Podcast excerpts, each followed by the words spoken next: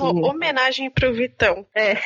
Aquele pedaço de tronco de árvore boiando no O famoso pau de enchente, né? Tão expressivo como uma sacolinha no bueiro em dia de chuva.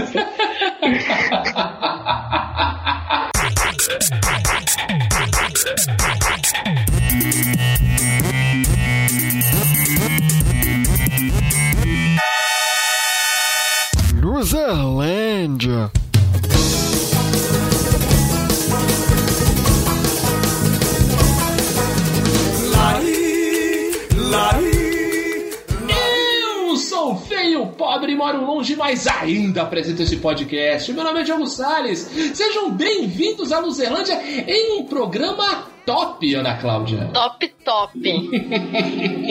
Roberto Feliciano, esse podcast que tem como pedra fundamental alta fidelidade. Finalmente, nós vamos fazer, oito anos depois da estreia, vamos finalmente fazer um episódio sobre listas. Oh, que coisa, hein, rapaz? Pois é, né? É, é, um, é um remake do nosso primeiro episódio. Quase isso, né? Quase, quase isso. Quase, é. Que foi só uma lista, né? A gente vai fazer um episódio sobre listas, né? Não é um remake, é um. É, um, é baseado. É, baseado é quase um spin-off, vai.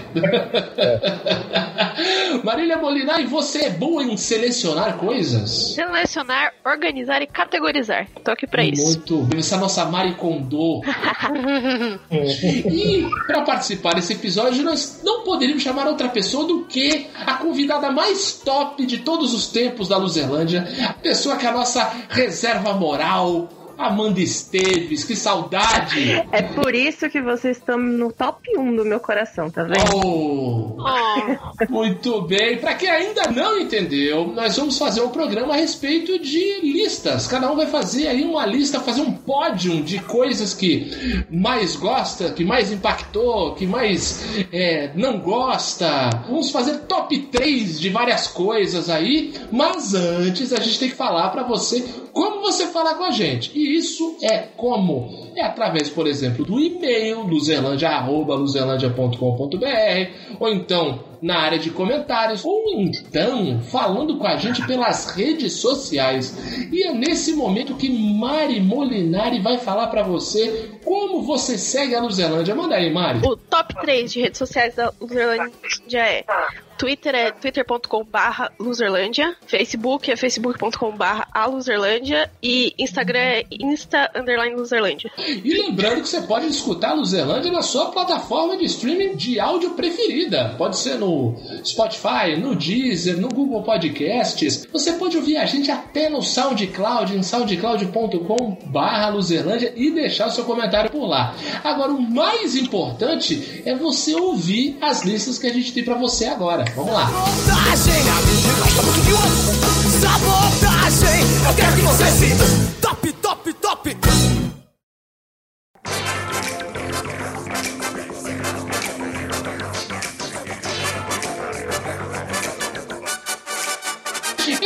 É verdade, Roberto. Você bem lembrou que nosso primeiro episódio, em junho de 2012, parece que passaram milênios, né? Era filme de loser, né? Isso, exatamente. Os principais cinco filmes de loser. Falamos do Virgem de 40 anos e tudo mais e tal. Mas dessa vez a gente resolveu né, abrir o tema porque o, esse nosso livro, filme, seriado também, né?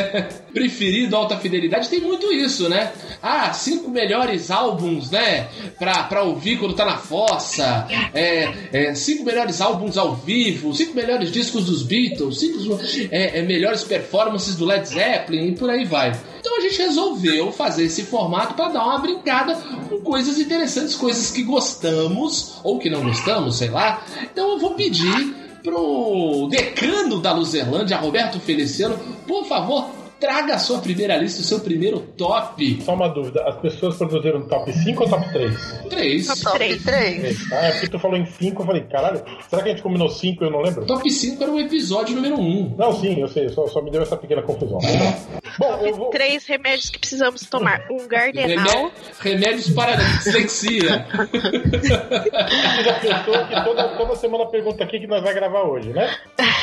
Exato, vocês dois. Faz- Não critico. Ah, Eu não. Não critico, É. porque eu sempre pergunto também, então.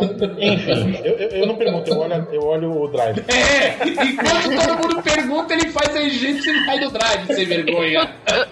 Eu nunca sei onde eu coloquei o link. Eu também. difícil, É mais fácil perguntar no grupo. Ou seja, a única pessoa sensata desse grupo é o Diogo. Muito obrigado.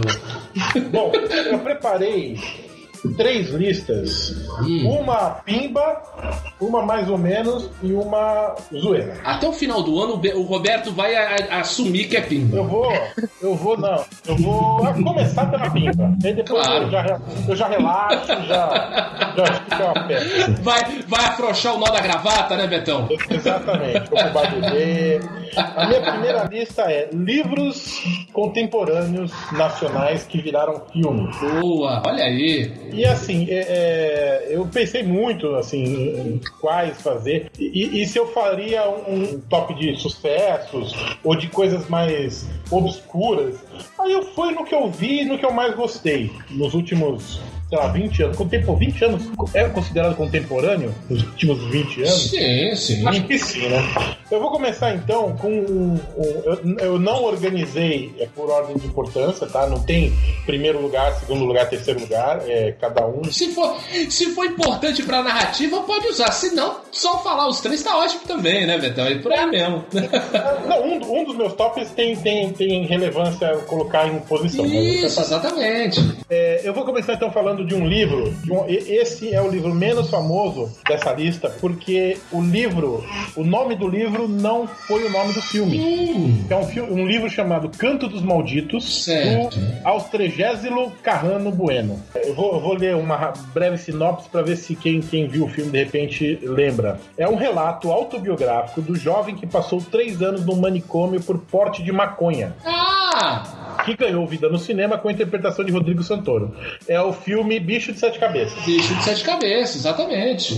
É, é, inclusive o, o manicômio é aqui em Santos, né? Eu não, eu não sabia disso. É, é no, no Anchieta? Foi no Anchieta? Eu tenho quase certeza que sim. É porque o filme tem cenas que se passam em Santos. É, foi filmado e, e- e- na narrativa também tem uma hora que ele vai pra Santos, mas eu não, não lembrava disso. Mostrando, provando mais uma vez que esta cidade é uma droga. Esse cara, o, o autor, o Alcegésio Carrano Bueno, ele é um cara que ele foi, por conta do seu relato, ele foi muito importante na luta antimanicomial. Importantíssimo, eu conheci. Tu conheceu ele? Ele Sim. morreu em 2008, inclusive. Sim, eu, eu conheci, deixa eu ver, em 2001 ou 2002, não me lembro bem. Ele, ele- ele teve uma época que ele dava palestra, né? sobre- Sim, sobre- exatamente. Foi nessa época. Eu fazia teatro na época e o meu grupo de teatro era intimamente ligado à, à luta antimanicomial e ele veio num evento da, do, do grupo e tal e eu conheci nessa época. E pra quem não viu o filme, é isso. A história de o cara, ele, é, é pego pelos pais ou fumando maconha, ou, ou tinha maconha nas coisas dele, Cheirando maconha. cheirando maconha. aqueles pais, aqueles pais super é, desesperados, né? Isso é muito por conta também do, do que a mídia faz também, de, de, de- lavagem cerebral na cabeça desses pais.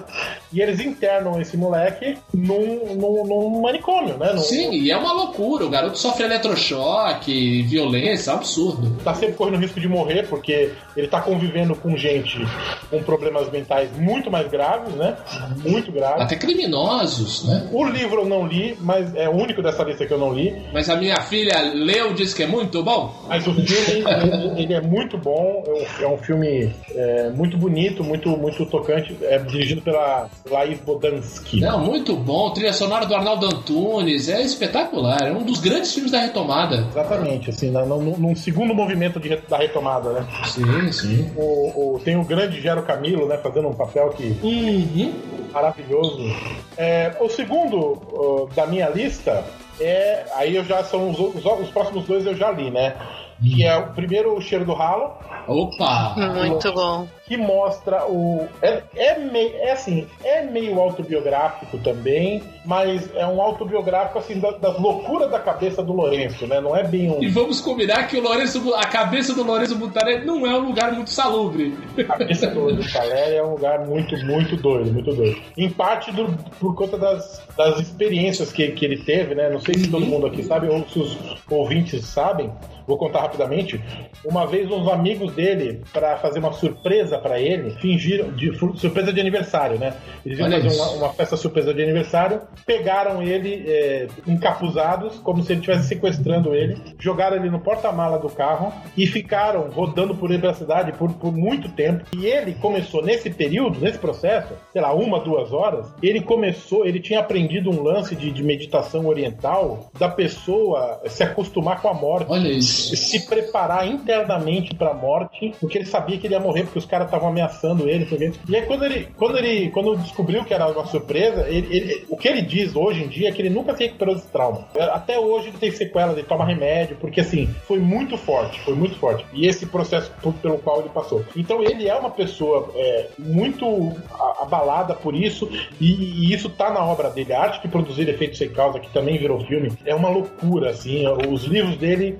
E, e- e é uma literatura muito, muito forte. O, o, o Cheiro do Ralo, que é o mais famoso, que foi o primeiro a virar, a virar filme. Inclusive tem, tem a participação dele, né, no, no filme. que é Sim, sim, ele faz o segurança, é. É a história de um cara completamente doente, um cara. Não tem o mínimo sentimento humano, assim. É um cara cruel, desprezi- desprezível, desprezível mesmo. Exatamente, votou 17 com gosto em 2018. Votou 17 com, com, com o cano da arma, né? Exatamente. E o terceiro livro é Até o Dia em que o Cão Morreu. É inspirado no, no livro Cão Sem Dono, do Daniel Galera. Esse eu preciso ver e ler. É muito bom. É, é o meu autor contemporâneo favorito. Ah, ele é assim. muito foda. Não é meu livro preferido dele, meu livro preferido dele é o Para Para de Sangue. Então a história é a seguinte: é um cara de 25 anos que gasta os dias dele vagando pela cidade, num apartamento vazio, bebendo cerveja. Aí tem o cachorro dele. É uma história é, quase que nihilista, assim, e, e- e bem pessimista em relação a- ao futuro que, que, que, que esse jovem tem, né? Que a geração dele tem. É estrelado pelo. pelo Chai Suede. não. Ele a, com a Marjorie Chan no seriado médico da Globo. É O Júlio? Júlio, Júlio Andrade. É estrelado pelo Júlio Nossa! Andrade. Mas tem algum filme nacional que o Júlio Andrade não fez? O Júlio Andrade é praticamente o Ricardo Darim brasileiro, gente. O que, que é isso? Não fez e bem, né? Ah, não. Bem, aí é, é questão, vou dar de Marília Gabriela aqui. Fazer bem é uma questão sine qua non. Ah, o filme também tem a Taina Miller, que era Olha aí. do, do Daniel Galera na época. Ah, teve isso, é? Teve isso e dizem que esse, que esse, que esse livro é sobre o relacionamento dos dois. Eita ferro, hein? Mas aí, o primeiro top 3 foi meio pimba, mas vale a pena. Encerrando o top 3 com este momento, Léo Dias, eu vou pedir para Ana Cláudia sua primeira lista do episódio. Minha primeira lista é pra sair desse momento pimba, né, do, do Roberto. é, que é uma lista de top 3 filmes ruins que são bons. Muito bom, muito bom. É, são filmes aí, filmes B, né? Que não, não levam assim muito crédito, filmes que alguns não ficaram muito famosos, né? E aí eu vou falar um pouquinho aqui porque que esses filmes são ruins, mas são bons. É, o primeiro é o filme chamado O Preço do Amanhã, que é com Opa! o Justin Timberlake. Isso é legal pra caramba. Então, é, pois é. É, mas é um filme super B, assim, muita gente Uhum. nunca nem ouviu falar. E eu acho que muita gente, quando, né, quando vê o nome do Justin, já também não assiste. É preconceito. Mas, é, preconceito. Mas é um filme bem legal, assim, a, a ideia do filme é muito boa. é, a execução talvez seja meio mais ou menos, talvez seja meio mais ou menos, mas vale a pena assistir. Não, não estraga tanto a experiência. Esse, esse é aquele que, o- que o tempo é, é- é moeda? Isso, exatamente. Essa é a premissa. É bem legal. A, a premissa é que o, o tempo é a, a moeda da- das pessoas e tal. Você trabalha, você recebe em tempo. Quando você precisa comprar alguma coisa, você compra em tempo. Quando alguém te pede esmola na rua e você né, faz uma doação, você doa em tempo. E aí as pessoas têm meio que relógios, acho que no, no braço delas, no pulso, né? Isso, exatamente, interno, assim. Fica Isso, rodando e aí e tal. ali vai mostrando quanto tempo de vida a pessoa tem, né? E conforme a pessoa vai gastando, ela vai viver menos, né? Muito legal. Quem é pobre sempre anda correndo. É muito legal. Exatamente. Anda aí- correndo é um, é um, é um erro, Anda desculpa. correndo. Tá sempre correndo, não anda, ele tá sempre correndo. Me perdoe. Exato. E aí Eu mandei pessoas... um amanheceu, amanheceu morto, né? e aí as pessoas super ricas, né, que são imortais. Há exemplo de pessoas na, na nossa realidade que têm dinheiro que não vão conseguir gastar na vida delas e que várias gerações, né, de, de pessoas ali da família não vão conseguir gastar esse dinheiro de, de tanta grana que, que certas pessoas têm, né? E aí o filme vai mostrando essa dinâmica, assim, bem interessante, é, transformando aí o, o dinheiro, né, a moeda em tempo e a gente vê a, a dinâmica de um jeito não tão diferente, assim, da realidade, mas, né, é uma, um- por um outro ângulo, assim, é bem, bem legal. Outro filme ruim que é bom é um filme chamado Amor por Contrato, que é com a Demi Moore. É, Esse filme acho que também é pouco conhecido, poucas pessoas assistiram. E aí é o seguinte: a- tem uma família, são os Jones, e eles chegam no- na vizinhança, no, né, no condomínio novo lá, um condomínio de luxo. É, eles chamam muita atenção, assim, né? Porque a, a casa deles é muito grande, o carro deles é muito bonito,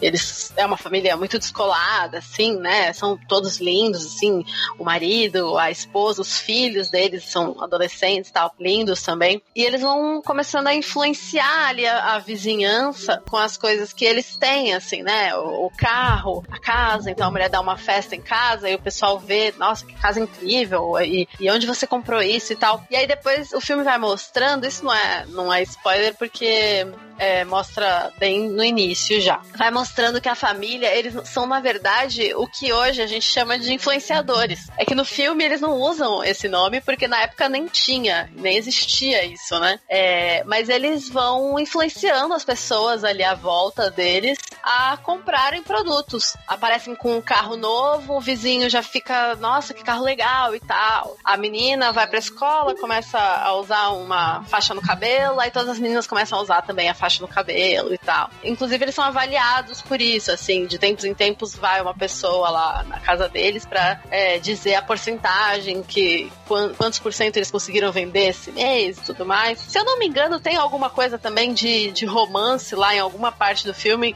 até porque o nome é Amor por Contrato, né? Uhum. É, então tem ali alguma coisa de romance, mas eu acho que nem é, eu, nem- eu não, não lembro qual que é o nome original do filme, mas eu acho que nem é o, o, o foco principal, assim, pelo menos não que eu me lembre, é que faz tempo que eu assisti. Mas é também bem interessante pra gente ver, assim, e até você fazer um paralelo com o que a gente vê hoje, né, do digital influencers, eu odeio esse termo, porque você pensa, ai, mas é diferente, porque... e é engraçado que quando esse filme saiu, eu não lembro agora de que, não sei se é de ano 2000, mas 2009. 2009, ainda não era popular esse lance, né, de, de digital influencer. E aí eu lembro quando eu assisti, era muito, parecia muita maluquice, assim, muita, tipo, um bagulho impossível. E aí você vê hoje, é exatamente o que acontece, sabe? Por mais que as pessoas falem, ah, mas é, o digital influencer tá ali mo- mostrando a vida real dele, não sei o quê. Tipo, não, né, gente? Vamos combinar, né? Eles, mo- eles mostram o que eles querem mostrar. Então, Claro. é, então assim, você tá vendo uma parcela da vida da pessoa que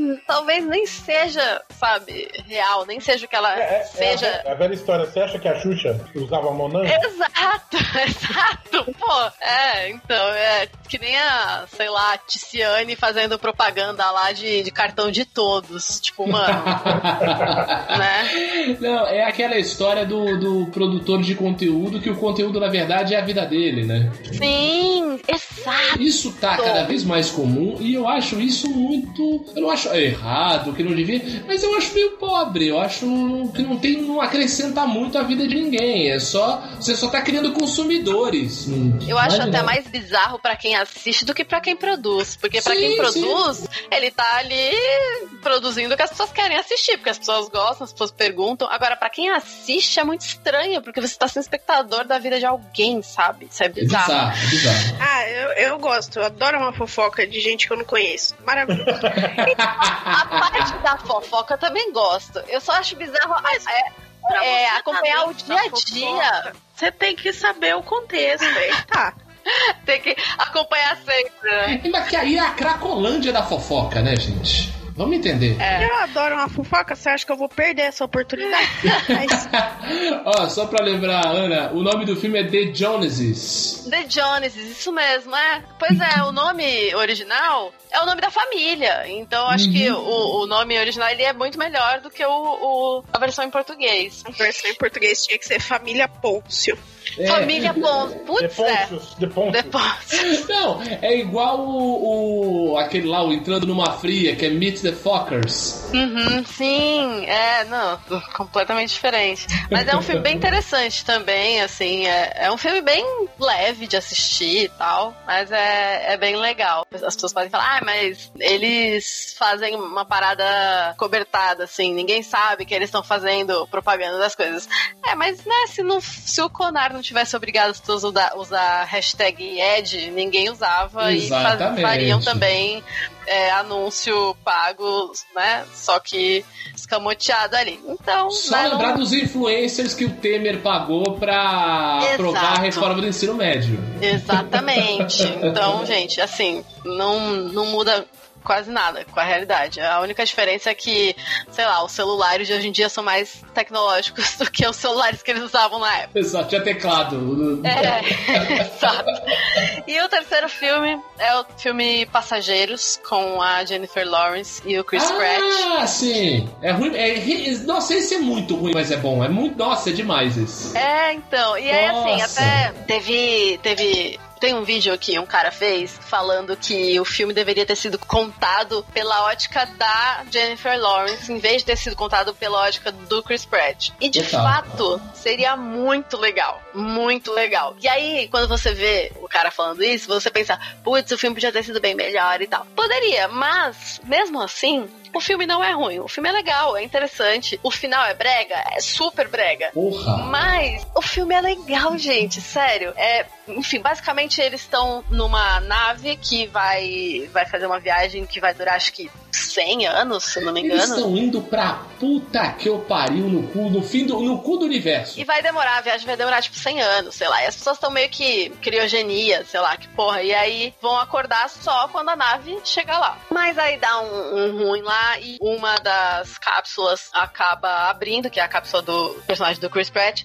E ele fica ali sozinho, tipo, porque só a dele abriu, né? E ele vê que, mano, tá todo mundo dormindo, todo mundo esperando a nave chegar lá, tipo, até a tripulação. Não tem ninguém acordado. Então não tem ninguém que possa fazer ele voltar a dormir. E aí ele pensa, mano, eu vou ficar aqui sozinho por, sei lá, até minha morte, porque as pessoas não vão acordar no meu tempo de vida e eu vou ficar louco aqui e tal. E ele, por um tempo, ele aguenta, assim, ele fica bastante. Ele fica um ano é, sozinho lá dentro da nave. Acho que a única coisa que, que tem lá é um, um robô com quem ele conversa e tal. Robô garçom. Isso, um garçom lá. E aí ele fica, consegue ficar um ano sozinho, mas ele começa a ficar louco, assim, não aguenta mais ficar sozinho. E aí ele decide é, abrir a cápsula de mais uma pessoa para fazer companhia ali para ele. E aí ele não é bobo nem nada, e aí ele abre a cápsula da Jennifer Lawrence. Deu uma polêmica isso, teve gente falando que ele era um macho escroto porque ele abriu a cápsula dela e blá blá blá e tal. E enfim, tirem suas próprias conclusões. O filme aí é ruim, mas é interessante. A premissa é muito legal. E esse foi meu top 3 filmes ruins que são bons. Muito bom. Nossa, esse terceiro realmente, eu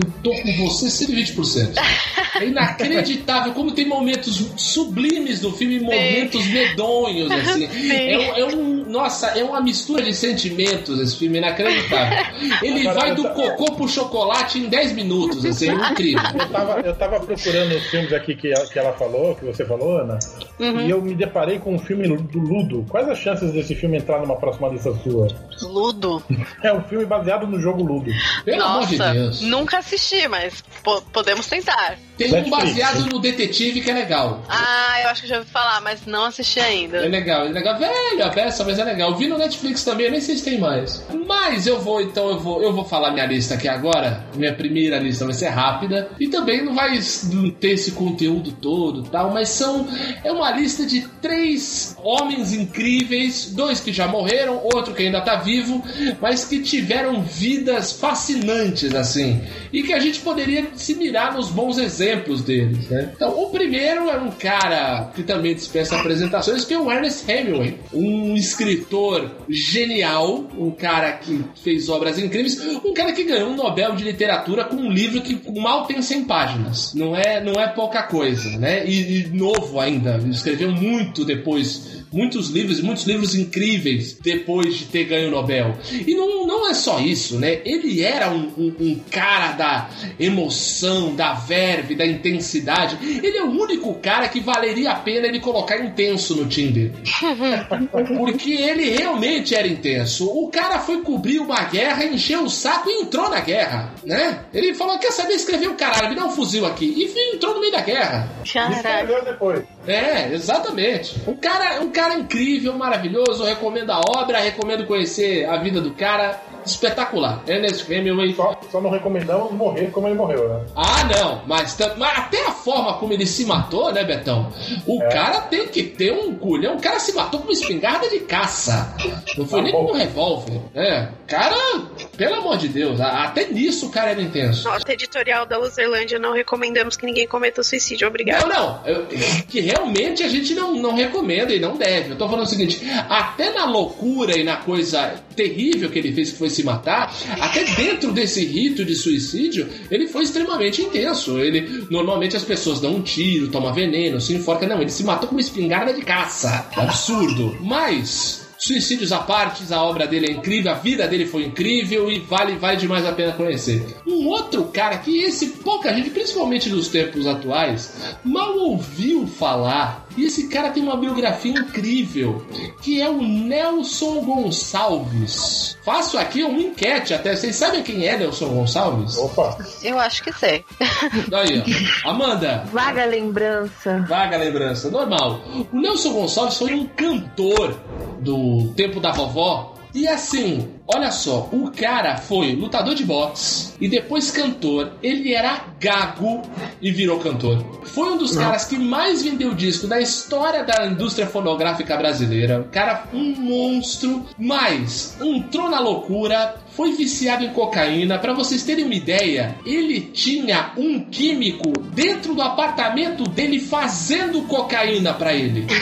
Caraca! Ele não comprava no traficante. Tem uma história, essa história eu li inclusive quando eu li a biografia do Lobão, falando disso, que o Nelson Gonçalves, já senhor, chegou pra ele e falou: Para de cheirar essa bosta, tudo que vocês cheiram agora é tudo pó de lâmpada. Cocaína boa era na época que eu cheirava. Eu tinha um cara dentro do meu apartamento fabricando pra mim, puríssima, sem mistura nenhuma. E assim, pra vocês terem uma ideia, ele, no auge dessa loucura, acabou preso. Quando entrou na cadeia, procurou o cara que era o chefe da maior facção da da cadeia, chegou no cara e deu um cacete nele. Muito bom. Quebrou o cara de porrada pra falar que ninguém ia mexer com ele. e depois Caraca. saiu da cadeia. E assim, um, um- um cara com, com uma biografia incrível, um cantor de multidões, ele era da época do, do cantor de vozeirão. Né? Ele tem aquele. O maior sucesso dele é o Boemia, que me tens de regresso. Por exemplo, o meu avô, ele era o ídolo do meu avô, tal pai da minha mãe, tudo isso. E por incrível que pareça, a primeira vez que eu chorei ouvindo uma música foi ouvindo uma música dele quando eu tinha apenas seis ou sete anos, mais ou menos. Caraca! É, coisas, coi- coisas de gente dramática feito eu, Ana. Acontece. É, mas o Nelson Gonçalves é um cara que tem uma biografia que vale a pena demais conhecer. Eu tava caçando, tem uma biografia, um livro dele, mas esgotado, não encontro em lugar nenhum. Eu só achei um programa de um musical baseado na vida dele. Mas, assim, vale a pena demais vocês irem atrás das histórias do Nelson Gonçalves, um cara que era, assim, exalava coragem, assim, um cara de, de arrombar portas, assim. E pra fechar, eu não poderia deixar de citar um cara que ainda tá vivo e que eu já falei muito dele em vários programas aqui. Eu sou fã dele há muitos e muitos anos e que é o Tony Tornado. O, o Tony Tornado, o Roberto já foi comigo num show do Tony Tornado há alguns anos, né, Betão? sim, no Sesc. No Sesc, incrível, ele com 80 e varada, né, Betão?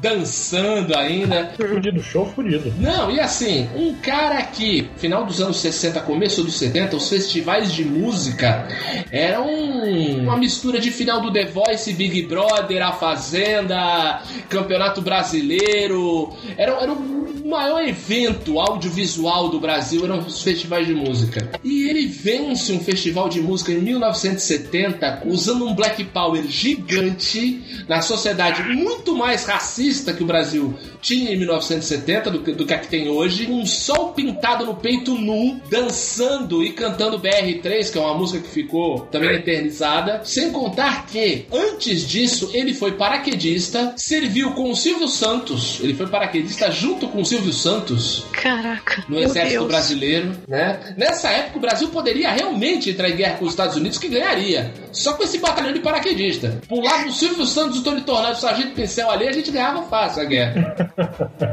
Silvio Santos pulava no aviãozinho de dinheiro. Exato, não. Chegava e ele, ele convencia o, o- o presidente americano a vender a Casa Branca pra ele. Fácil. Ainda mais naquela época, né? Hoje em dia tá um velho senil. Mas o, o, o Tony Tornado, além disso, um cara que foi motorista do Carlos Imperial, que foi pros Estados Unidos no começo dos anos 60, morou no Harlem e foi cafetão do Harlem. Caraca, velho. Só melhora. Olha. E o apelido dele era Comfort. Então, assim, a vida do Tony Tornado e as coisas que ele fez, que além de, depois de cantor, ele virou ator e, assim, é, muita gente acaba lembrando só dele fazendo aquela participação na novelinha da Angélica lá, o Caça-Talentos. Mas, assim, ele teve participações incríveis em séries da Globo, fazendo o, o segurança do Getúlio Vargas, uma série chamada Agosto. Incrível. Tenda dos Milagres também, assim, um, um- grande ator que muito por, por ser um cara que sempre peitou a- a- as instituições, o racismo, inclusive, ah, lembrei, a carreira dele de cantor também acabou sendo muito é, prejudicada porque ele uma vez num show caiu do palco em cima de uma, de uma fã e a garota ficou paralítica. Caramba. E ele foi casado com a Arlete Salles também, e foi um escândalo o casamento, porque ela loira, branca, linda, época, casada com um negro tal. Aquela história do racismo escroto que a gente vive até hoje, mas naquela época era muito mais escancarado e muito mais é, nojento do que hoje ainda é. Então, assim, é, é, Tony Tornado é um cara que vale tudo, tudo. Pesquisar qualquer coisa, qualquer entrevista dele no YouTube, qualquer entrevista dele impressa, os dois discos que ele gravou, dá pra ouvir no YouTube. É incrível, é um cara que, assim, a, a cinebiografia do Tony Tornado daria um filme incrível, incrível, assim. Eu adoraria ver. Mas tá aí, tá aí, meu top 3 de vidas incríveis. e agora eu peço para Marília, traga o seu primeiro top. Eu quero complementar o seu aí, que você começou a falar de biografia. Aí eu falei assim: Hum. deixa eu abrir o aplicativo do Kindle pra ver o que, que tem de biografia bacana, né? Ah, e aí eu vou boa. fazer assim: três biografias que eu preferia não saber ler. Né? Boa! eu, eu vou fazer rapidinho aqui, porque aí tem a ver com a minha próxima categoria, que é o quê? A biografia do Felipe Neto, né? Porra! É a trajetória de um dos maiores youtubers do Brasil. A biografia do Ike Batista. Até engasguei aqui, puta merda. O X da questão, né? A biografia da Paula Fernandes. Nossa. Mais aleatório impossível. Caraca, a Marília É. foi chutou, chutou no saco agora, meu Deus do céu. É, é muito caro ser alfabetizado. Eu não tô disposta a pagar esse preço pra esse tipo de Nossa. conteúdo. Mas, enfim. Essa, essa rapidinha tem a ver com a minha, meu top 3, Uhum. que são top 3 artistas brasileiros que eu preferia ser surda. Boa. E aí, assim, eu não poderia não colocar o meu queridinho no começo, que é o quê? J Quest. Obrigado. Valeu, Eu acho que Mari. Jota Quest é a banda mais citada nesse podcast. Sim, ódio. Muito ódio. Exatamente, porque o ódio, o ódio forma caráter, Betão. Eu, eu, eu sou o tipo de pessoa que chega na banda e fala assim, moço, troca de música, favor. Para de tocar Jota Quest, sabe? Tá certo que em certo nível alcoolizado que eu estava, eu falei, moço, para de tocar Jota Quest, toca Charlie Brown. Mas isso não vem ao caso. Enfim, é, a segunda figura, que eu, eu fiquei só na, na área BR, porque eu falei, não vou, não vou falar mal de Coldplay de novo, né? O Diogo vai ficar triste. Não, fala mal, não tem nada a ver. Não, eu vou ficar triste. Eu gosto, mas não sou fã. assim. E aí, inimizades aqui falando que Coldplay é uma bosta. Te apoio, te apoio. Então eu pensei assim, que cantora que eu, sei lá, arrancaria meus ouvidos fora? Manu Gavassi, né? Opa, Nossa. foi um longo ano, Marília. Foi, foi um longo ano, né? E assim, eu tenho uma amiga que é muito fã da Manu Gavassi, Meu que a Deus. cachorra dela chama Manu. Ah, não. Por quê? É castigo. Exato. E assim, preferia, sei lá, ouvir a missa, ouvir comício de político do que ouvir a Manu Gavassi. É, é porque assim, eu, eu vou, eu vou tentar dar uma explicada no meu ódio. É uma mistura daquele vídeo da Rita Lee falando assim, ah, ela é tão galera, ela é tão legal. Chata. com, assim, muitos anos de ódio que eu criei. Que desde a da época que ela fazia sucesso com aquele negócio amarrado na cabeça. eu tenho a mesma teoria que é o Gustavo Lima, que é o quê? Eles usam esses negócios. Gustavo Lima não, o Dennis DJ, que vai apertando a cabeça e aí vai deformando. O Dennis DJ, no caso, a cabeça cresceu pra cima e da Manu Gavassi destruiu o cérebro. E pra fechar com chave de ouro, né? Eu escolhi um cantor assim que tá na moda, que tá em alta, polêmico, que é o Vitão. Puta que pariu. em especial ele cantando Racionais. O eterno, o eterno chapado, né? Esse moleque parece que tá chapado eternamente, né? Ah, esse Não- cara não- precisa de uma fono, gente. Pelo amor de Deus. Ele parece que, o- que, a- que a droga bateu e não desbateu, assim. Bateu e ficou. É, Tomou chá de alguma. chá de fita, não voltou, é, tá ligado? exatamente, exatamente. Tá- tá- ele tá preso num flashback de LSD, assim. Tá. Tudo no Vitão eu odeio, mas a música dele é o que eu odeio mais. O cara faz stories com comida no cabelo, sabe? Cabelo cheio de farinha de pão. Ah, por Ai, quê? que ódio que me dá isso, Jesus! Ai. inclusive, inclusive, eu fiquei sabendo que a, coisa, que a coisa que atribuem a ele de mais sucesso até hoje, ele não, ele não fez. Que é o tal do, do, do comentário Meu Casal. Eu fiquei sabendo que ele não fez esse comentário. É, fiquei sabendo também dessa aí. É que na selva não tem internet. Aí fica difícil.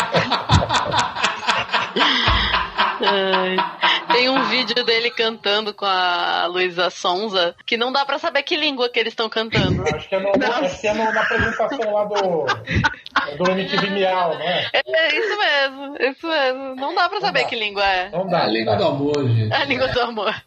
Amanda, você que ouviu aí resignada, calma, como tranquila, ouviu todos esses despautérios, eu vou querer saber o seu top 3, querida. Manda aí, o que que você tem pra começar essa história? Eu quero até pegar a brecha do, do top da Mari aí de música, porque o meu também é Boa. um relacionado à música. Mas antes, aproveitando o Vitão, ele foi homenageado, inclusive, recentemente num fio do James Talarico, que descobriram no Twitter essa semana aí.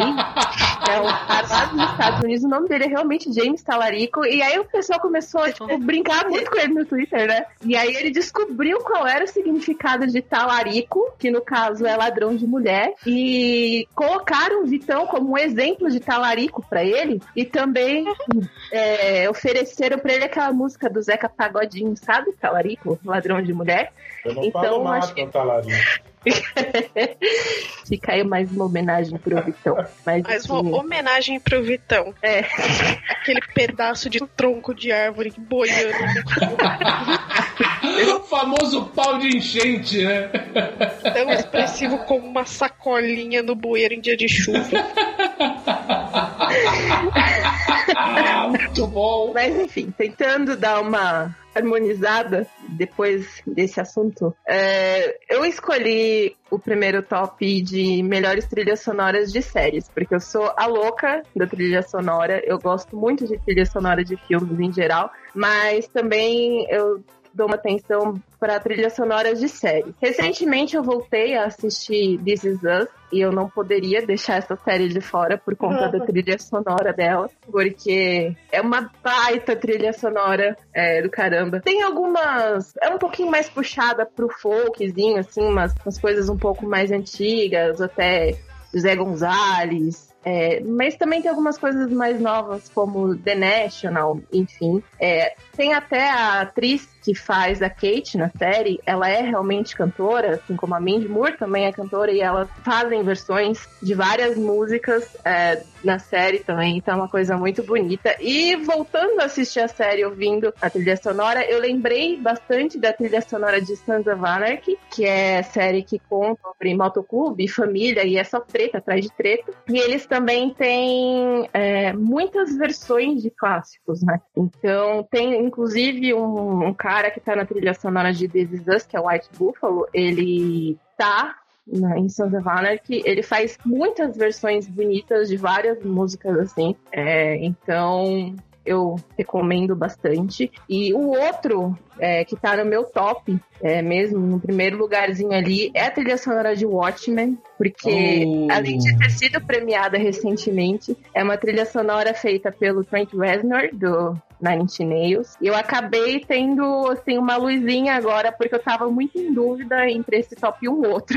Só que no outro eu tinha colocado algumas coisas de séries também que eu tinha incluído é, Black Mirror. E na série, a Miley Cyrus, ela faz um cover de Head Like a Hole, né? De Nine Inch Nails. E eu não tenho muito o que falar sobre o Trent, porque eu gosto pra caralho. E eu acabei também pegando recentemente um vídeo. Acho que saiu essa semana, eu não sei bem. Mas o Nine Inch Nails foi é, indicado, introduzido no Rock and Roll Hall of Fame. E o vídeo que eles lançaram, eles geralmente, quando a cerimônia é presencialmente, vai algum outro artista para falar da banda, ou do artista em questão, né, quando ele é introduzido. E esse ano, como não tinha como rolar isso, eles fizeram um videozinho de apresentação só para não deixar de introduzir a galera. E quem começou introduzindo ele foi o Iggy Pop. E Uhum. passaram vários outros artistas e pessoas que colaboraram com ele ao longo da carreira dele, inclusive o David Fincher, é,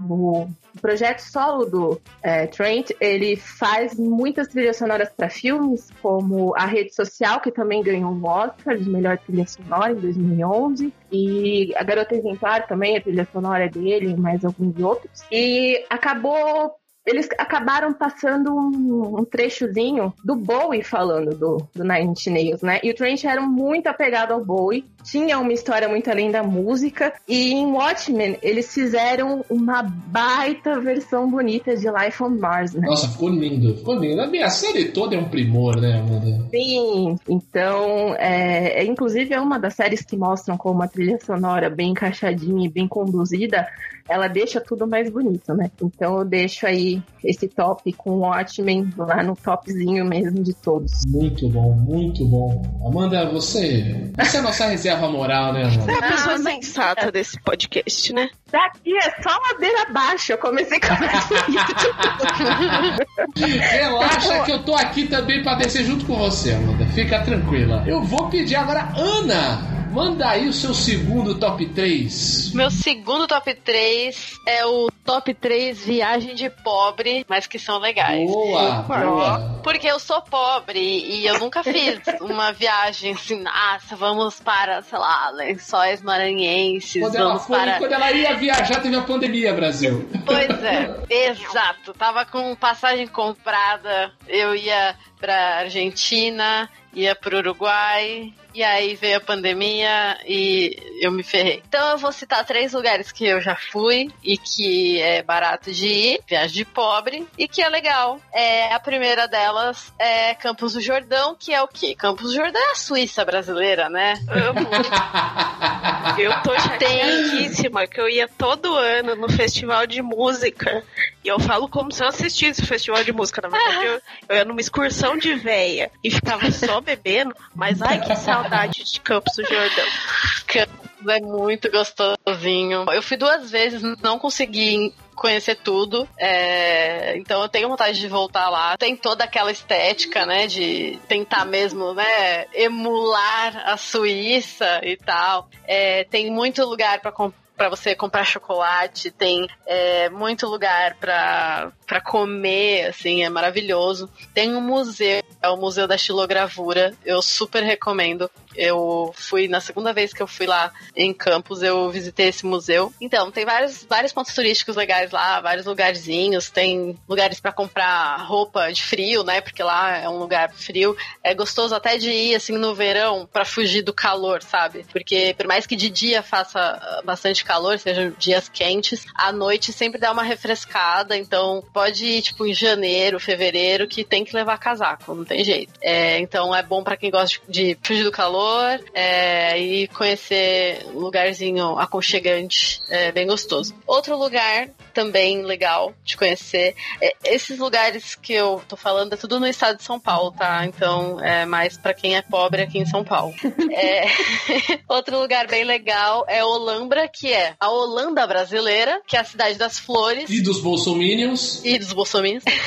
é, lá tem uma, um festival das flores que acontece todo ano. Se você é uma pessoa que, sei lá, gosta de festa e, e bagunça e cidade cheia, aí você vai nessa época. Se não, se você quiser, não, numa época que a cidade esteja mais tranquila, para conhecer os lugares mesmo, os pontos turísticos e tal, aí vale a pena ir numa outra época. A cidade é muito pequena, muito pequena. Tipo, dá para fazer vários rolês a pé, tudo muito perto. Acho que só tem um rolê, assim, que é um pouco mais longe, que é a cervejaria. Tem uma cervejaria lá. É, em Campos também tem uma. Em Campos tem a da Baden Baden, mas eu não cheguei a visitar. E aí dá para você conhecer, dá para você fazer um tour lá na cervejaria, eles te mostram como que a cerveja é feita, e tem um restaurante da cervejaria também, que é bem legal de, de comer lá e, e experimentar a cerveja. Aí esse rolê é um pouco mais afastado. Na época que eu fui, era tipo o, o, táxi cobrava 10 reais pra te levar em qualquer lugar da cidade. De tão pequena Não. que a cidade é.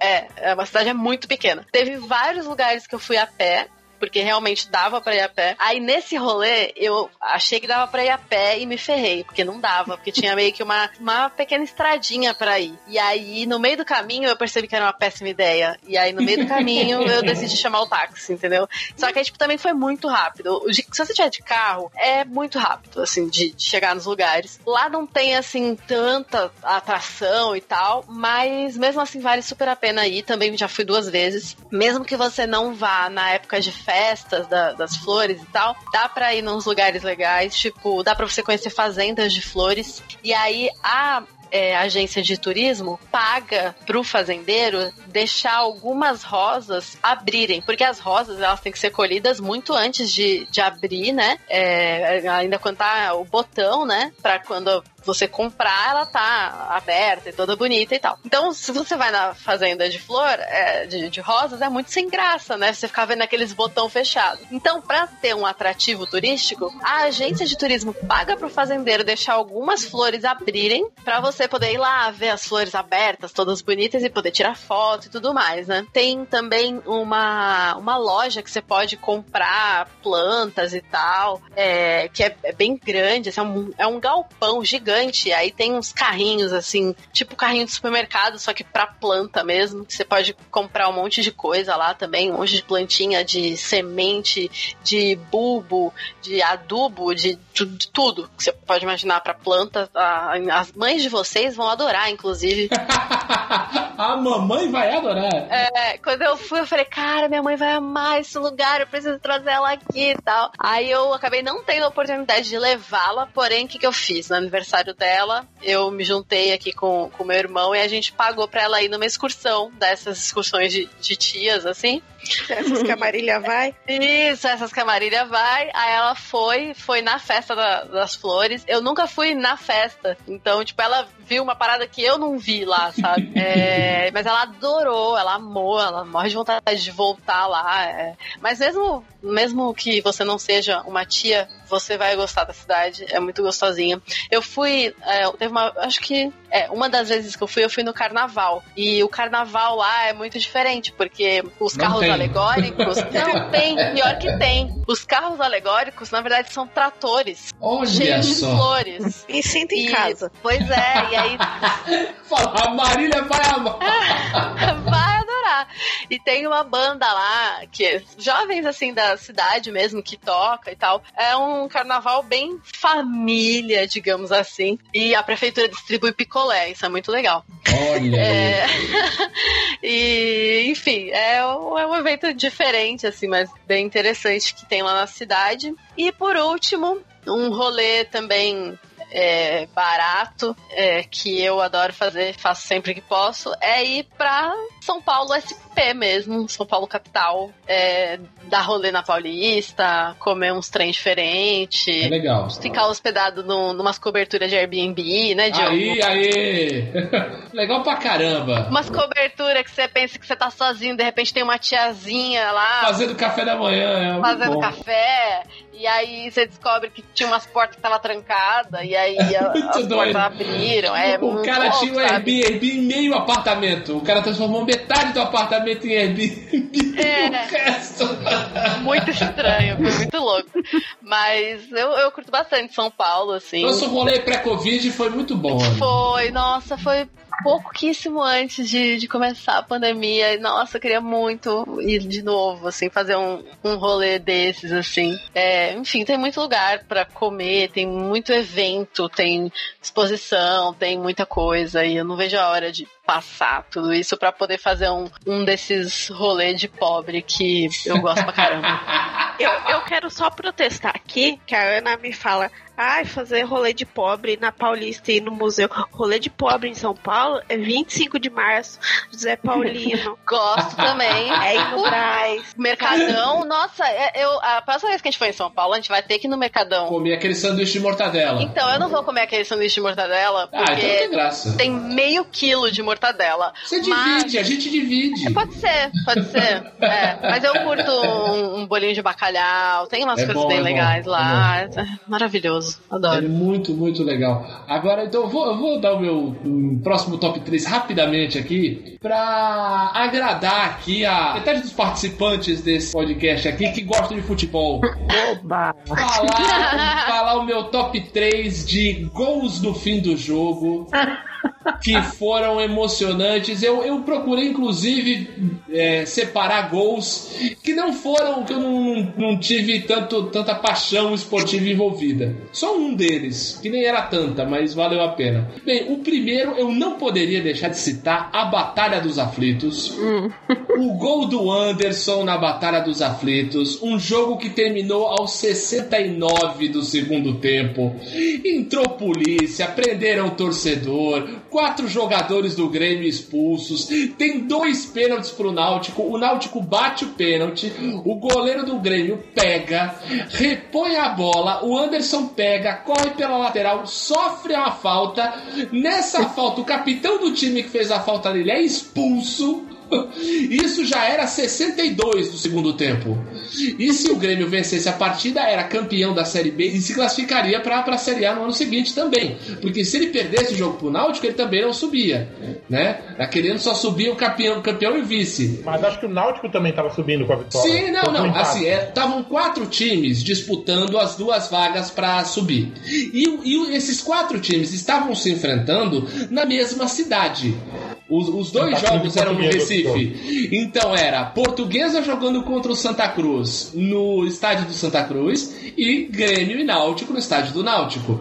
A. Portuguesa tinha poucas chances, ela teria que vencer o Santa Cruz e torcer pro Grêmio ganhar. O Grêmio com empate classificava e se vencesse o jogo era campeão. O jogo estava 0 a 0 o, o que eu falei, teve um pênalti, o goleiro defendeu, repôs a bola, o Anderson pega, corre pela lateral, sofre a falta, o capitão é expulso. Ele cobra a falta rápido, corre pra dentro da área, tira do goleiro e faz o gol. Cara, o que voou de pau, pedra em cima do, do, do Anderson. Foi uma loucura, foi uma loucura. Aquele jogo foi uma loucura.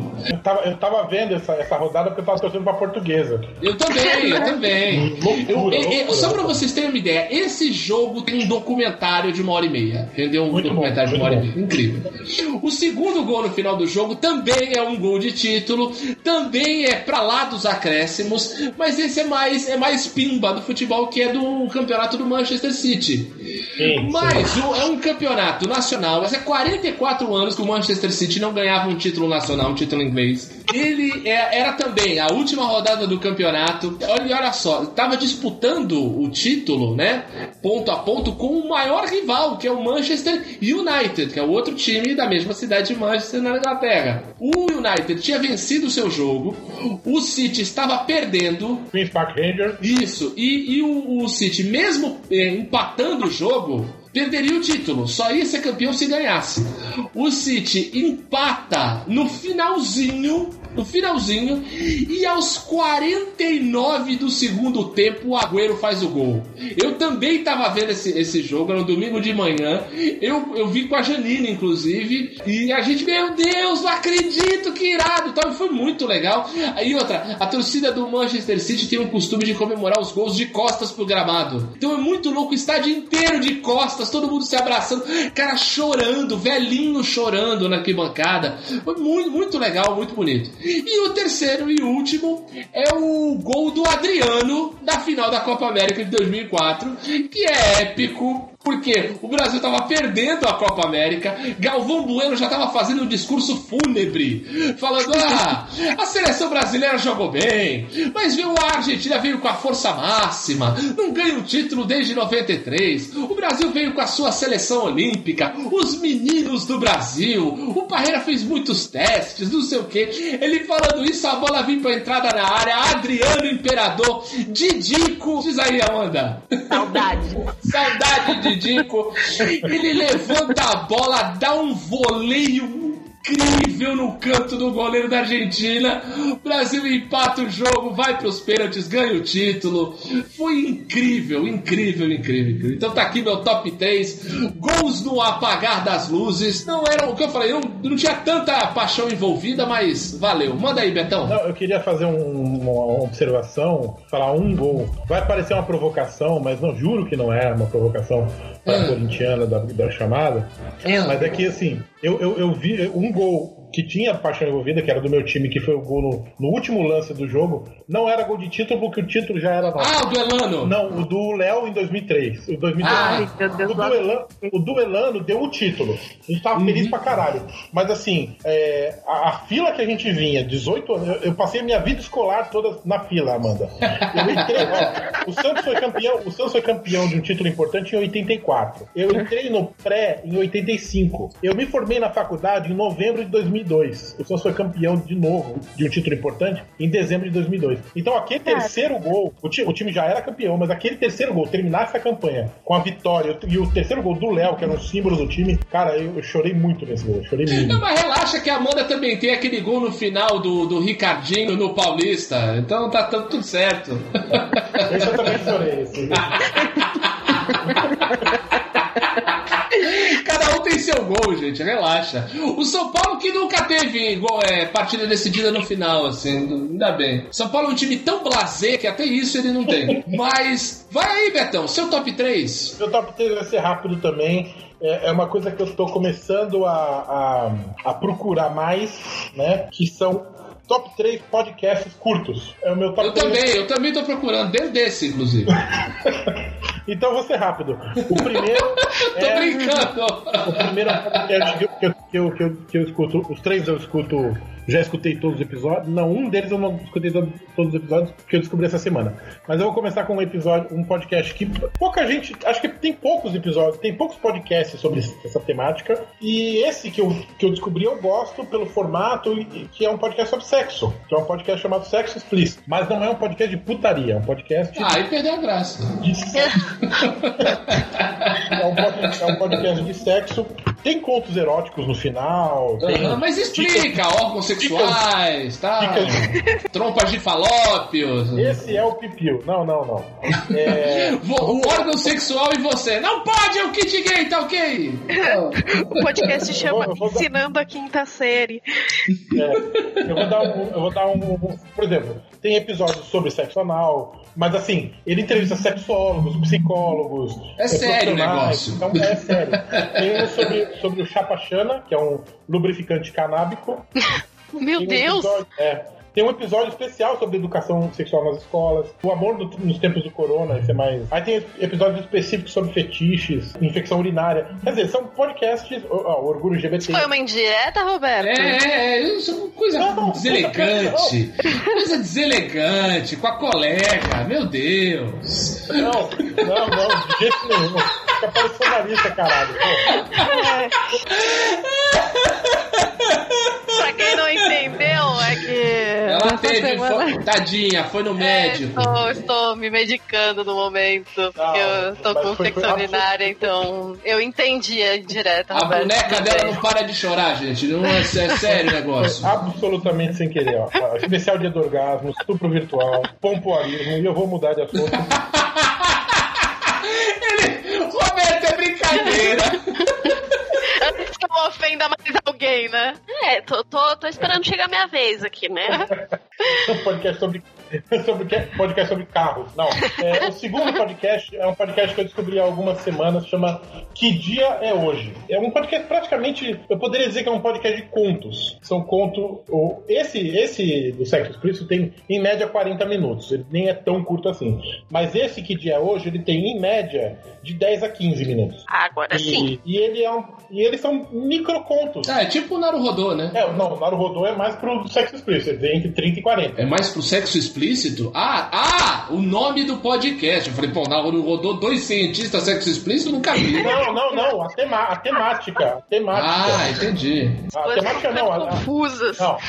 O Calma, Naru- O Naruhodô, em, em termos de duração de tempo, é mais parecido com o podcast Sexo Explícito. Meu Deus, que papo de maluco. 40 minutos. O Roberto não sabe fazer resenha. Não, caralho. Você, não, você citou o Naruhodô do nada. Não tem nada a ver com o Naruhodô. Mas enfim. Quem vai transar com quem?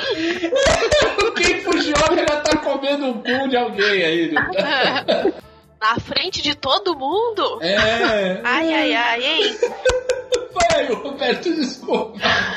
Dia Hoje é um podcast com é, pequenos contos. é, a primeira temporada foi é, sobre isolamento social e começou a segunda temporada essa semana. E aí, com o primeiro episódio da segunda temporada, eu descobri o podcast hum, Só Acho Engraçado Que, que é um podcast que é como se fossem áudios é, de WhatsApp gravados pelaquela Maria Bop.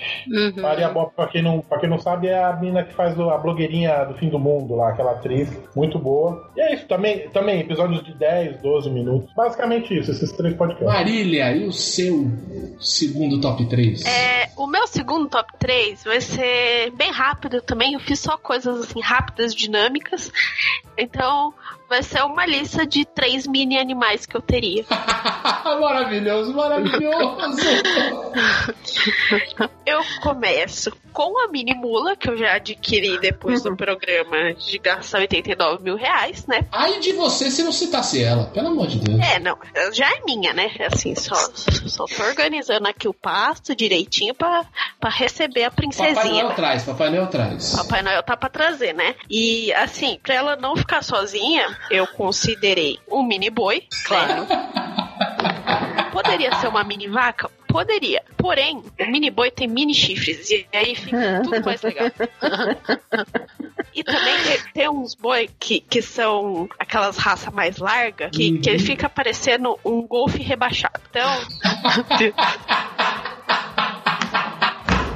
Muito bom. É o motivo. Aquele que esconde, esconde a parte de cima do pneu, né, Mari? Fica meio. Exato, exato. Você, você só vê ali quatro dedos pra cima do chão. Ai, Então, bom. é importante, né? E aí, por fim, eu fazendo a pesquisa pra pauta, porque eu sou uma pessoa muito dedicada. Embora eu pergunte na quinta-feira, duas horas da tarde, sobre o que é o programa, eu pesquiso, tá? Roberto. Isso, e depois da gente ter conversado uma meia hora sobre a pauta. Em minha defesa, Fica aqui eu. o registro. Às vezes eu fico burra. e aí eu descobri que existe no Brasil um criadouro que cria mini boi, mini vaca, mini cabra, que também cria mini lhama. E aí eu pensei, Ah. por que não? Pô, isso aí, aí matou. Até eu quero. Porra. Né? Então, eu, eu, eu também achei genial. E assim, se vocês me permitirem um acréscimo, só pra ir contra todos os meus princípios, eu também pegaria um coelho gigante. Só pra... Genial. Cara, muito bom. Top, top 3 a Fazenda dos Sonhos, né, Mari? A mini fazendinha. Exatamente, muito bom, muito bom. Tá, manda sua, seu segundo top 3. É, o segundo começou numa inspiração de futebol também. Aí, por causa aí. do, jogo entre América Mineira e Corinthians esses dias, porque o árbitro era o Wagner do Nascimento Magalhães, né? Uhum. Aí rodando lá, o jogo já tava muito ruim, tava rodando a timeline lá do Twitter. O, na hora do pênalti lá pro Corinthians, apareceu um cara falando: pô, Gil da Esfirra, faz uma pra nós, né? Não sei o quê. Aí eu lembrei do vídeo do Gil da Esfirra. Pô, É aquele programa maravilhoso que era o Gil da Esfirra versus o Galerito, né? uhum. Aí eu resolvi fazer um top três melhores vídeos da internet, segundo a minha opinião mesmo. E que é esse que tá, vale. em um, esse tá em um dos. é, eu coloco ele em terceiro lugar aí, pelo menos. Porque quando eu achei esse vídeo, eu passei a. eu, tipo, passei a semana inteira assistindo ele. Aí depois desse jogo, eu fui dar uma pesquisada, né? E eu acabei achando mais um monte de, tipo, continuações da treta com o Gil da Esfirra. então, muito você não. É muito bom. Meu, tem um Eu- videoclipe gringo inspirado nesse vídeo, é absurdo. Eu Mano, gosto muito da estética do cara com a bacia de esfirra e um pano de prato em cima, no meio de um auditório. sabe? Exato. Porque tem que proteger a comida ainda, né? Higiene, né? Só que aí, a hora que ele fica puto, ele joga fogo. Ele joga tudo, já era. E aí também tem o Nunes Filho, que ele não perde a compostura em momento algum. Ele segue dançando, ele segue cantando, com a trilha sonora dele lá, tá tipo caindo palco e ele tá firme e forte. Então, eu acho é uma inspiração, né? Enfim. É, Uma aula de autocontrole. Exato. Aí, no segundo lugar, é, eu vou citar o meu programa favorito do Hermes e Renato, que era o Merda Acontece. Pô, Só que sim. esse programa, esse episódio específico, eu só vi no YouTube. Acho que um bom tempo depois que esse programa foi é, transmitido e tal, que é o capítulo do Wander e da Creuza. Aí eles são um casal, né? Eles são. A mulher tá. A Creuza tá grávida e, mano, ela passa, tipo, a noite inteira tendo desejo de várias coisas. O, o, o Wander, ele quer dormir desesperadamente. A Creuza tá tendo desejo, tem desejo, até que o último e finalmente desejo de, dela é que ela quer comer cocô.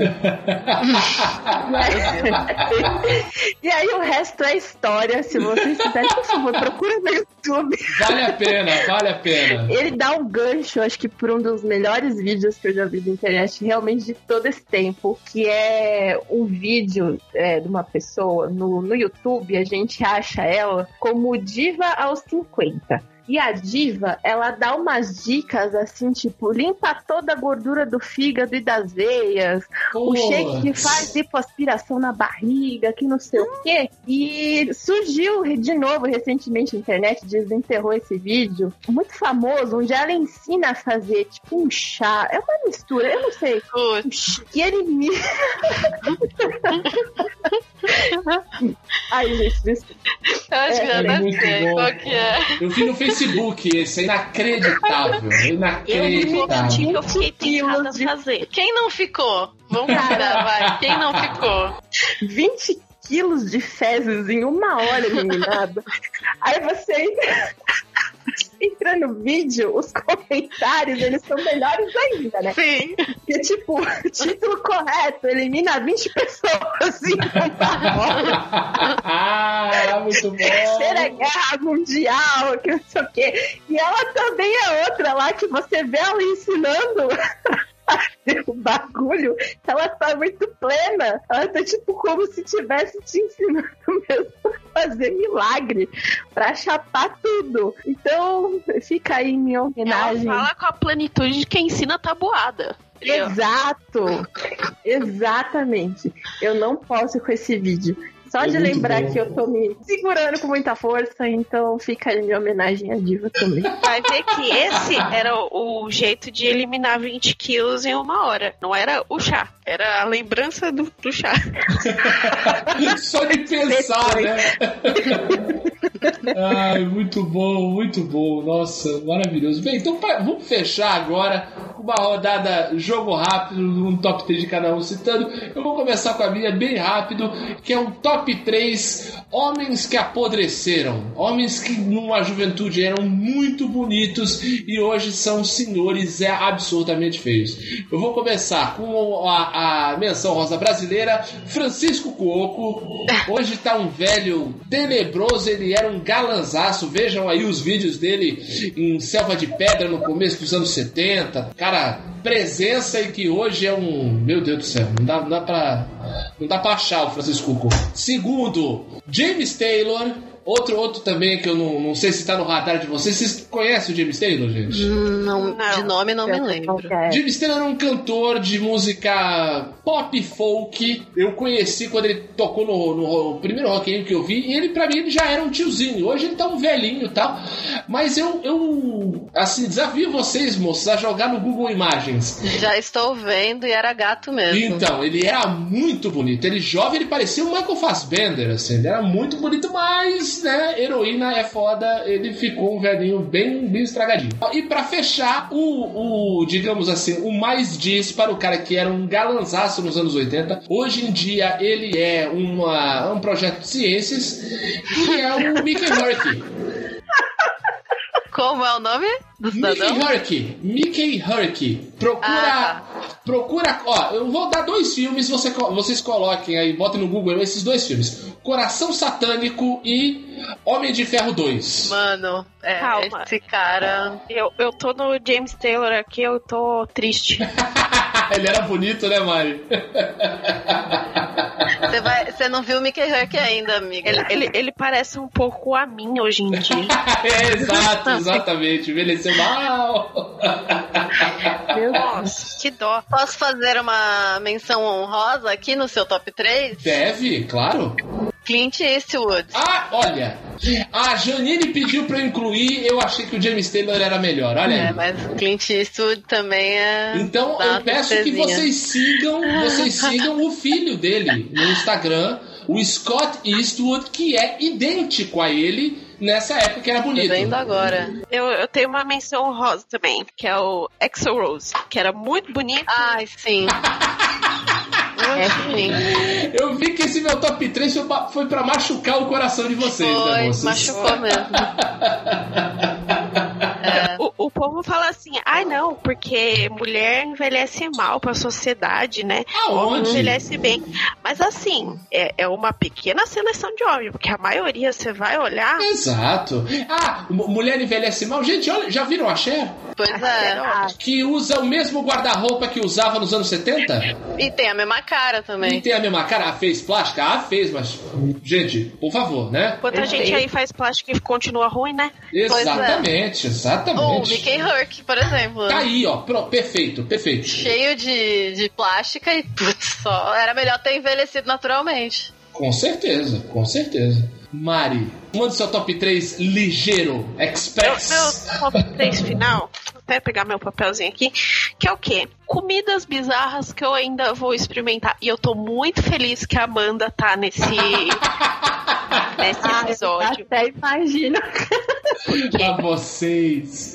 Assim, eu vou começar de baixo pra cima, porque eu quero estabelecer uma certa tensão. O primeiro é pizza de açaí. Tadá! Foi apresentado pra mim através de outras pessoas a pizza de açaí com camarão. Mas eu tenho problema com camarão, não, não vou com a cara, não me desce. Então eu diria que a pizza só de açaí eu comeria. A outra metade dessa pizza era meio que uma pizza de marmitex, que era massa, arroz, feijão e um frango em cima. Pelo amor de Deus. Nojo.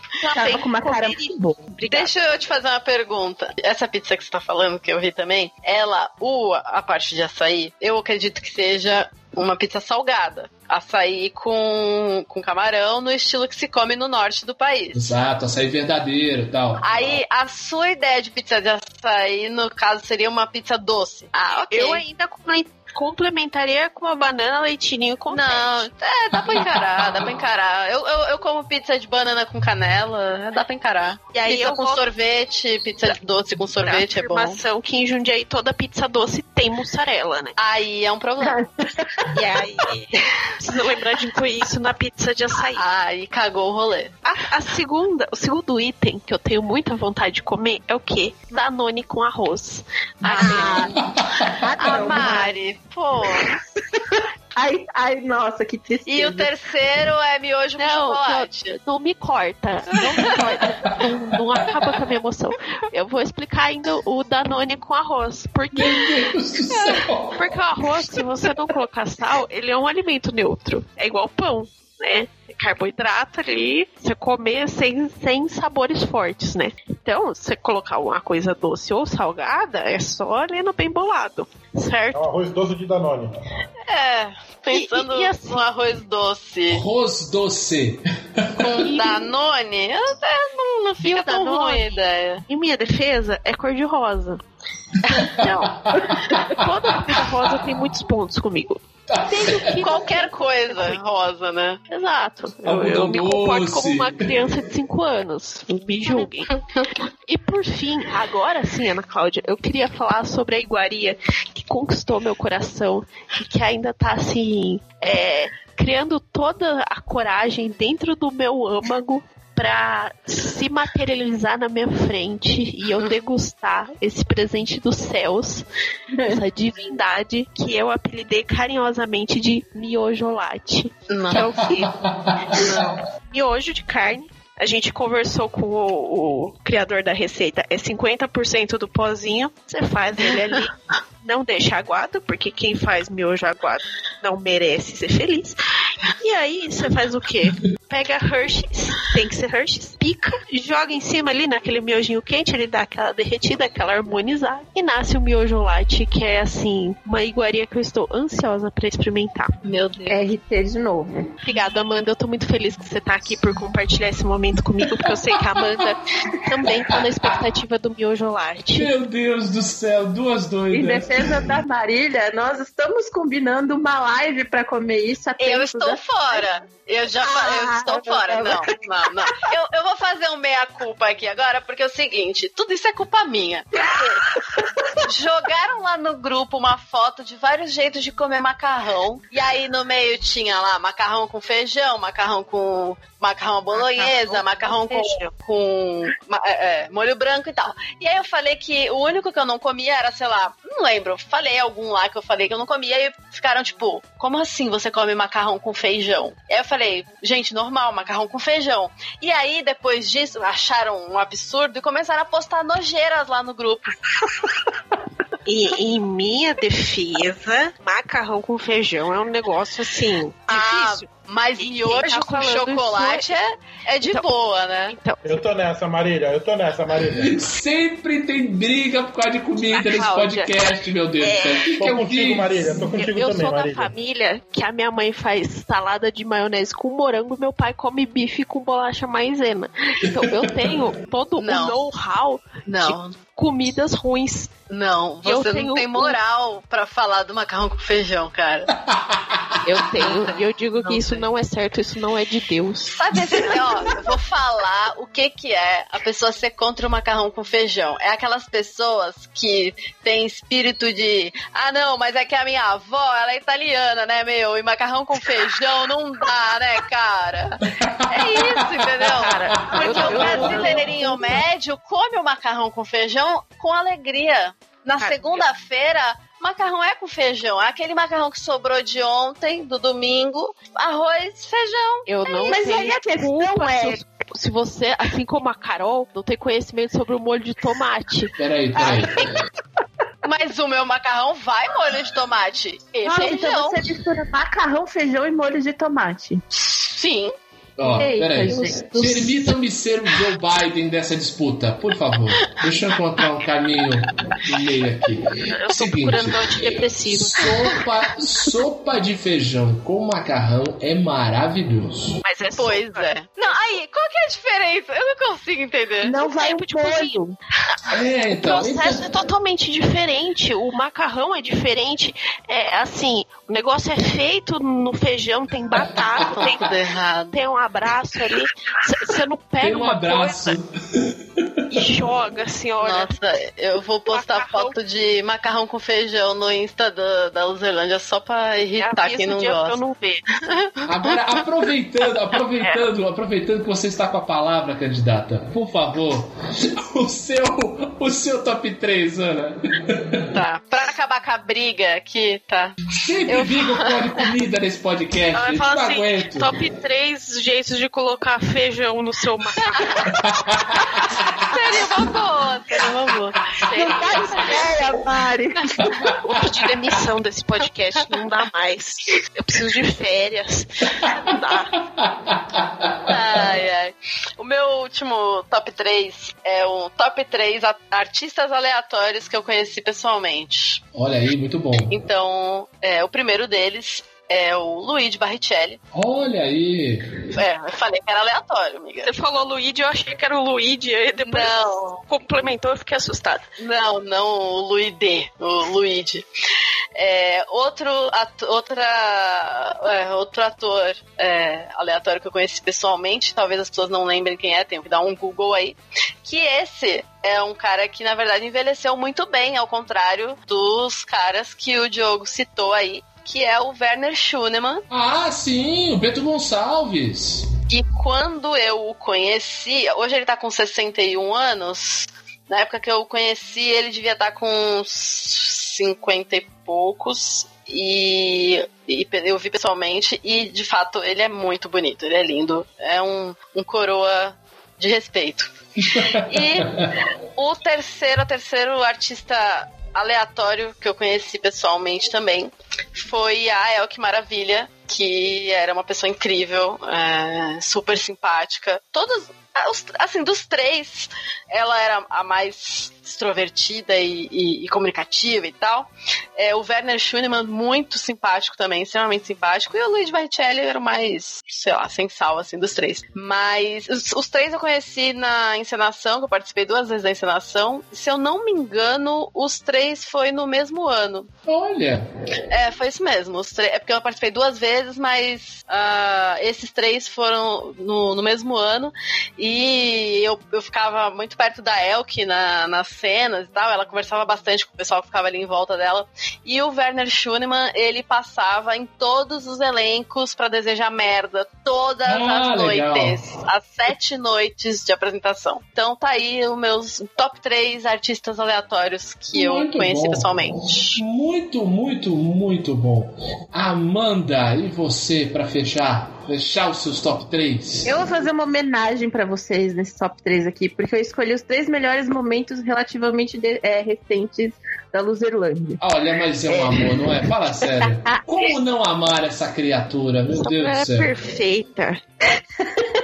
Então, começando de baixo pra cima também, é, coloquei aqui o Luzerlândia 300, que foi o programa que a gente falou sobre Conner, a Rota da Fuga. Maravilhoso. Porque vocês me fizeram rever esse filme e eu, e assim, às vezes em silêncio da noite, eu fico pensando comigo mesma como é que eu esqueci que eles amarraram o avião numa pilastra, sabe? Sim, Aí, aí, cara, é muito difícil, meio que impossível não lembrar de vocês, então eu tinha que colocar ele. Aí, em segundo lugar, tá o Luzerlândia 280, que é o Adeus Lenin. Por Opa. causa. Ah, acabou de fazer um ano que foi. Verdade, Exato. saudade, um ano. E, cara, quando eu ouvi esse episódio, eu, eu lembro exatamente onde eu tava. Eu tava num ônibus indo pra terapia. Era tipo umas 6 horas da tarde, era alguma coisa assim. E, tipo, o ônibus tava cheio, eu tava em pé com fone de ouvido, mexendo despretensiosamente no celular enquanto tocava, começava a tocar o episódio. E o Diogo, ele já abriu o programa assim, falando sobre o cara que queria entrar na máquina de bronzeamento pelado pra bronzear o pinto. Aí, tipo, não tinha como, eu não tinha condições dentro do ônibus. Eu não sei como eu consegui fazer terapia naquele dia. Mas Desculpa, tudo certo. Amanda. Foi sobre isso, inclusive. Eu devia ter comentado sobre, passou batida. Em primeiro lugar, eu deixei o, o Zelândia 226 porque vai coincidir com muita coisa até do que a Mari estava falando, que foi um programa chamado Esse é o meu programa de auditório. Pô, E a Mari falou nesse programa sobre o Quem Quer Ser o Jundiaiense. É incrível, é incrível. A Mari destroçou. Esse programa a Mari brilhou muito, cara. Esse programa é a pietada, Mari, cara. É incrível. Sim, esse programa é sensacional. Mari, por favor, se você tiver que fazer alguma coisa, leva no seu coração essa, essa sugestão, sabe? Coloca esse programa em prática, por favor, porque Eu- eu ele vai ficar muito bom. 2021 tá aí, vários projetos. Eu acredito, eu acredito. coisa boa por aí. Betão, fecha. Eu, pra encerrar, eu separei aqui os três. Meu top 3 memes barra vídeos é, viralizados que eu mais uso no meu dia a dia. É, as frases desses memes ou vídeos, né? Na verdade, são todos. São é, dois vídeos e um, e um de Twitter. Certo. É, o, terceiro, o terceiro lugar ficou o, o choque do Lazier Martins. Maravilhoso. Eu sempre uso. eu sempre uso o estas mais de É incrível e assim, e ninguém imita melhor o choque do Lazier Martins como o Benito. Exato, exato. O Benito faz o Lazi- o Lazier Martins tomando choque de uma maneira que você se urina de rir. É incrível. É melhor que o, Lazier, é melhor que o original. E os mashups dele com, com Miguel- Michel Teló. Sim, sim. É, é maravilhoso. E, e- e- e, como eu disse, é uma frase de, desses memes que eu uso no meu dia a dia. Sim. Nesse caso é o Estas mais de mesa. Eu sempre. Verdade, verdade. E eu peguei essa mania também. Em segundo lugar ficou o Moisés. O, Mo- o Moisés. o, Não falou- consegue, né? o Diogo Nossa, falou eu do- amo do- esse da meme. Pietada, do Pietada Marília. é, o, o Moisés é, o, é a Pietá dos memes Sim, digitais. concordo, concordo. Eu diria que é a pietada TV brasileira. Exatamente. O, o- o bagulho é tão completo, tão completo, que existe com ele uma coisa que só existe com os filmes, que é o efeito Mandela. Sim. Porque em nenhum momento o Silvio Santos fala, não consegue, né, Moisés? Mas viralizou de um jeito que as pessoas falam, não consegue, não consegue, né, Moisés? É, é, é, mas ne- nesse caso, eu nem sei se é essa frase que eu mais falo, porque assim, de- desenha a, raque, o- a raquete do Buda, É, O Twitter do André é raquete do Guda até hoje. o arco-íro, Desenha aí uma coisa que vocês sabem o que é. É, é maravilhoso. É, é, assim, é uma obra-prima genial. o- uma frase que eu tenho com o meu respectivo de preencher o silêncio, assim, aquele momento que você não sabe falar, é, por gentileza, desenha uma calcinha. Exatamente. Por, por gentileza, desenha uma.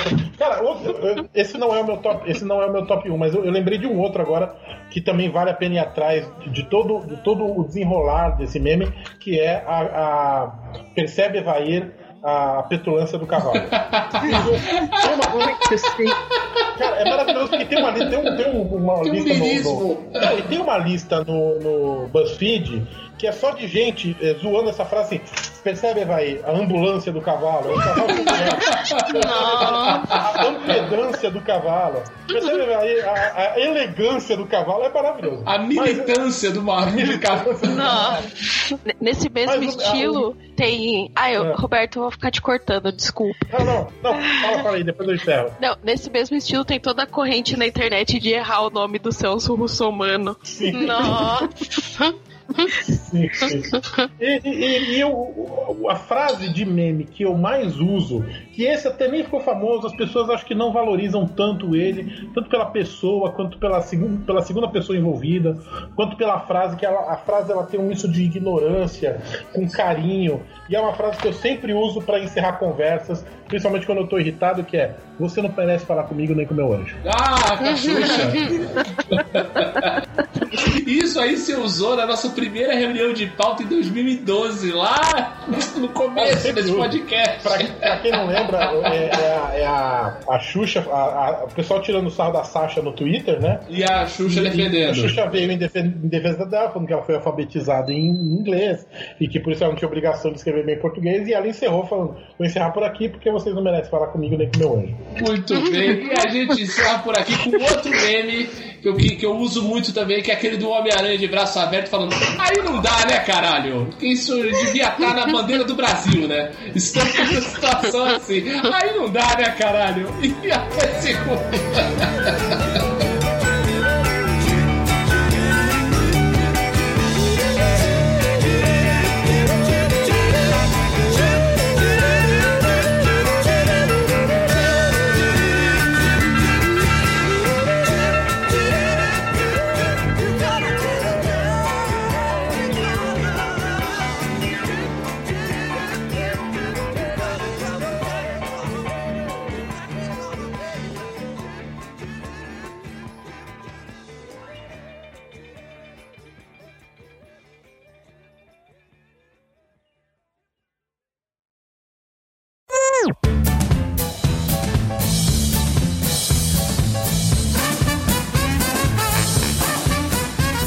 eu fechei e abri de novo, aí ele reconheceu. Ah, Já tentou reiniciar o modem, senhora? Liga e desliga, né, Mati? Coloque na, é, tira da tomada, aguarde 10 segundos e ligue de novo.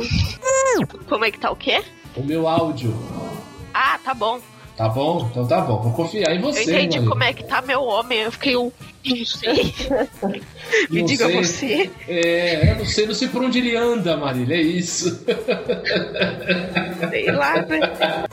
Que teve um rebranding dele, isso teve. Ai, que Agora-. É, eu ouvi falar isso daí. Quase Eu não 11 duvido, horas não. da noite eu tenho que ouvir uma dessa. Eu mereço, viu, Roberto? E essa guerra da comida que vocês travaram agora, que eu não esperava? Não sei da onde Pra variar, veio. né?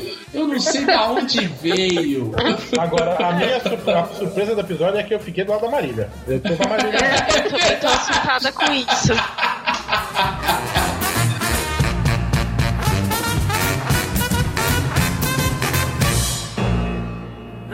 Yeah, what? Is that it? Yes, it's over. How'd you like it? I don't know. I slept through the whole thing. Well, you didn't miss much. E fim de papo nessa porra, falou? Away!